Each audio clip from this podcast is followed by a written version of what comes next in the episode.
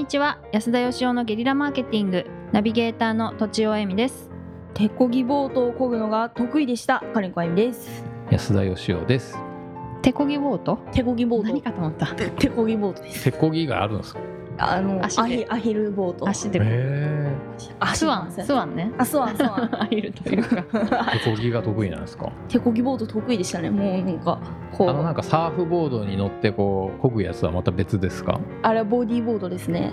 ボディーボード。あれ？ボディーボード。あいや手じ手じゃなくって、うん。なんかこうあのこんこんな貝みたいなので。ああでしたっけそれ？あなんだっけ？ー名前忘れました。あれもいいですね。あれできそうな気がするんですけどね 落ちたら死ぬと思いますけど。はいじゃあはい。質問いきましょう、えー、と今回こんな質問いただいております。30代会社員の方です。いつも楽しく拝聴させていただいております。日経平均も昨年からかなり上がっている昨今。私は去年の6月頃から株を始めました。始めたばかりということもあり2017年は含み損になることが多かったですが今年はプラスにすることができるのではないかと早くも思い始めております。私はある法則で株価が上がるであろうと感じた場合に株の購入を検討しておりますがその感覚よりも IR へ質問した際の受け答えやレスポンスの速さまたその会社の社長の人となりソーシャルメディアや会社説明会での発言内容もまた株を購入する際の大きな基準にしております。多くの会社や経営者様と接することが多いお三方が株を購入するとしたら何を基準にされますか？また成長する会社に共通していること等がありましたら教えていただけないでしょうか？よろしくお願いいたします。おおこんなん分かってたら自分で買いますけどね。ー ある法則である法則っですね。て何ですかね。だし。なんでしょうね。そうですね。でもなんかその株主総会なりそういうなんか株主へのこういうなんか質問に答えてくれるコーナーとかうん。課とかが IR 課とかがある会社もあるんですけどはい。その対応が丁寧とかっていうのはまあ確かになんとなく株価上がりそうかなって感じはしますよね。でも普通に考えたらなんかそこはどこの会社もすごい力入れそうな感じがしますけどね。うーん。うん私の友達が株主総会のおあの資料を作ったんですって。ほうおほう。おででも結構みんなあのパワポの毛の生えたようなのしか作らないんだけど、その人はすごいこうデザインっぽくしたとか言っててて、まあ、それで株価上がったか知らないですけど、うん。でもそれであのブロガーの人が今今月の株式総あ今回の株式総会株主総会で良かっった資料みたいのにピックアップされたって言ってました。おすごい。そういうのもだからでも株主をよく見てるみたいな。基準になって株主をよく見てる。株主ばかり見ているみたいな。ああ僕の嫌いなタイプですけどね。基準になっちゃう可能性もありますよ。ねつまりお客さんより株主の方が大事っていう会社も多分あってうんうんうんんそういうふうに見られるのもまたねあんまり良くないですよね。あそっか。まあでもね株主に嫌われちゃうとね解任されたりしますからね。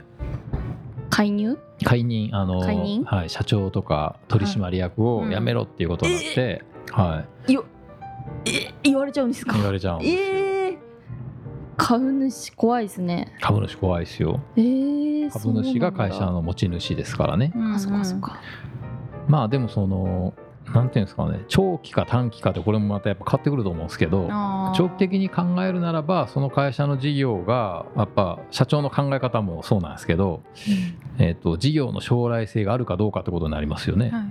社長の話聞いてあこの社長はまともな人だとか現場の対応もすごくまともだとかう、ん。やってる事業はすごい伸びそうだっていうんでまあ株買うっていうのもありますけどでもほとんどの人は多分そんな10年とか20年先に売ろうなんて思ってなくてだこの方も多分そうだと思うんですけどはい。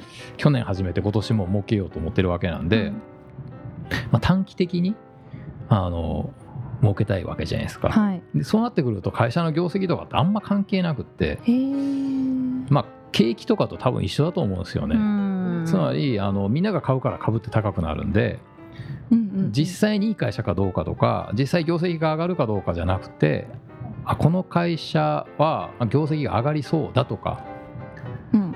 なんか儲かりそうだとかっていうこうイメージだと思うんですよね、そうですよね。まあ、つまり他の人が株買いたがるかどうかだけなんで。うん。不思議ですよね。つまり 人が買いたくなりそうなのを見越して、はい。それより先に買わないと儲からないっていうか。ねなんか人と同じことを目指しているのに人と同じことを目指せないっていうか 何かねジレンマがあるっていうかはい。すごい不思議な感じしますけど。まあでもあの結局人が買い始めた時点で手遅れなんで、んん。あの僕は投資とかは全然しないんで分かんないんですけどあ株やってないんですか？株は買ったことないんで分からないです。自分の会社の株はもちろん買いましたけど。うん。だけどあの世界的に有名なババフェットさんとかねそういう人いるじゃないですか、はいはいバフェットさん。バフェットさんはい、そういう人たちは絶対その短期のなんちゃらとか言うんじゃなくってうん。すごい長期的に見越して買ってんだと思うんですよね。だって私それ聞いたことありますね長期的に持ってるって。そうですよね、うんうんやっぱ短期で考えたらよっぽどもうなんか特殊なもうなんか CIA みたいな情報をもう持ってたら別なんですけどそうじゃなかったらもうギャンブルなんで。うんうん。でやっぱりあのそのイメージですね競馬とかと同じでうん。まあ麻雀みんなで行く時もそうですけど4人で麻雀行ったら4人合計で行ったら絶対負けるんですよね。なんでですか？馬代を払うからなんですよ、うん。店にね。そのお店の、はい、麻雀するための費用を払うんであ誰が勝って誰が負けようが4人のお金合計したら絶対減るわけなんで。